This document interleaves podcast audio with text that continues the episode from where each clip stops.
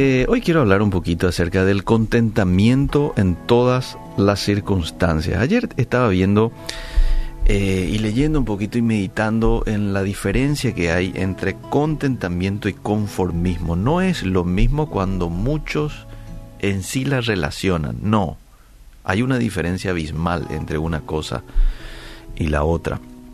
Pero este no es un poco mi punto hoy. Hoy quiero hablarte del contentamiento en todas las circunstancias y seguramente voy a hablar un poquito qué es lo que caracteriza ¿no? al contentamiento. Ahí le tenemos que poner necesariamente de ejemplo al apóstol Pablo. El apóstol Pablo es un ejemplo de un hombre que ha sabido contentarse en cualquiera fuese su situación. Mirad lo que dice en Filipenses 4:10 y un poco para eh, ir nomás al contexto, cuando él escribe esta carta, él estaba preso. Él estaba probable, no sé si encadenado, pero estaba, eh, eh, eh ¿cómo se dice? preso, ¿no? Preso y no podía eh, vivir, no podía eh, llevar a cabo ¿no? el ministerio que Dios lo encomendó. Sin embargo, él dice en el capítulo 4.10, en gran manera me gocé en el Señor de que ya al fin habéis revivido vuestro cuidado de mí, de lo cual también estabais solícitos, pero os falta la oportunidad. No lo digo porque tenga escasez, porque he aprendido a contentarme cualquiera sea mi situación. Sé vivir humildemente, sé tener abundancia y en todo y por todo estoy enseñado, así para estar saciado como para tener hambre, así para tener abundancia como para padecer necesidad. Todo lo puedo en Cristo que me fortalece. En los momentos en que usted se ha sentido satisfecho, le pregunto, ¿qué le ha hecho sentirse así?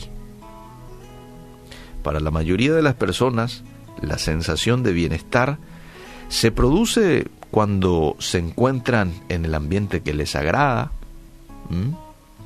se produce cuando, no sé, este, hay un ascenso en el trabajo, hay un viaje, pero ese no fue el caso del apóstol Pablo. Él aprendió a estar contento en todas las circunstancias, buenas y malas. haríamos bien en aprender algunas lecciones de él. No podemos evitar todas las situaciones difíciles, por lo que sería bueno descubrir cómo enfrentarlas con un espíritu apacible, con un espíritu tranquilo, sin frustración ni ansiedad. Lo primero que quiero mencionar es el contentamiento no se rige por circunstancias externas. Cambiar la situación puede traer un alivio temporal, ¿cómo no? Pero la satisfacción basada en las circunstancias siempre va a ser esporádica y fugaz. Es cuestión de cómo piense usted, no de lo que tenga.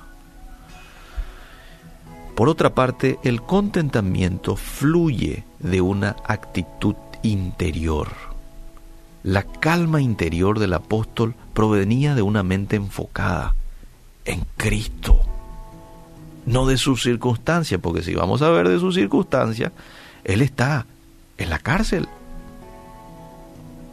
Pero al tomar la decisión de confiar en Jesús, en el Salvador, el apóstol permitió que el Espíritu Santo gobernara sus emociones y moldeara sus respuestas. Entonces, el contentamiento fluye de una actitud interior.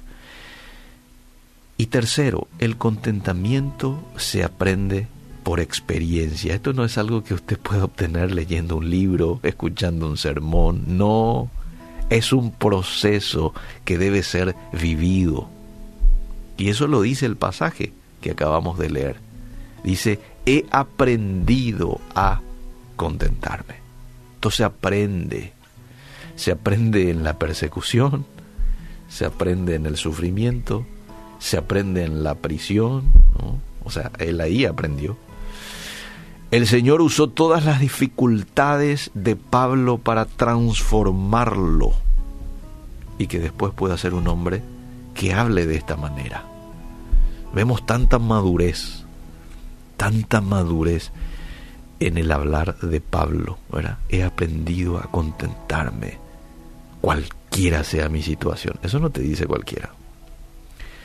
Las situaciones que causan frustración, ansiedad, pesadumbre, mis queridos amigos, son también las que Dios usa para producir contentamiento en nosotros. Lo voy a decir de vuelta. Las situaciones que causan frustración, ansiedad, pesadumbre, incertidumbre en nosotros, son también las que Dios usa para producir contentamiento en nosotros. Dios quiere que vos y yo seamos maduros en lo espiritual como lo era el apóstol Pablo y usa estas situaciones como herramientas para que Él pueda producir madurez en nosotros. Entonces cuando usted esté hastiado de sus propias quejas, desilusiones, insatisfacción, entonces es cuando usted está listo para dejar que el Señor le enseñe a vivir con gozosa confianza. El contentamiento fluye en una persona que tiene intimidad con Dios. El contentamiento es un gozo interno. La persona, porque la, persona está viendo con una perspectiva general, pues, no ve con una perspectiva de ojo, un, anteojo humano. ¡Ay, qué situación esta! No, no, no. Él está viendo eh, con el anteojo de lo eterno, lo que se viene, lo que Dios tiene preparado para él. Él está siendo consciente de que Dios está al control de todo. Él tiene esperanza en el futuro. Él entiende y confía de que todas las cosas ayudan a bien a los que aman a Dios. Entonces es cuando puede agradecer aún por los momentos de dificultad. El conformismo, sin embargo, una persona conformista es una persona que no tiene paz interior. Está resignada, está impotente a lo que le toca vivir mira, ¿qué le vamos a hacer? La vida es injusta conmigo, así es la vida conmigo.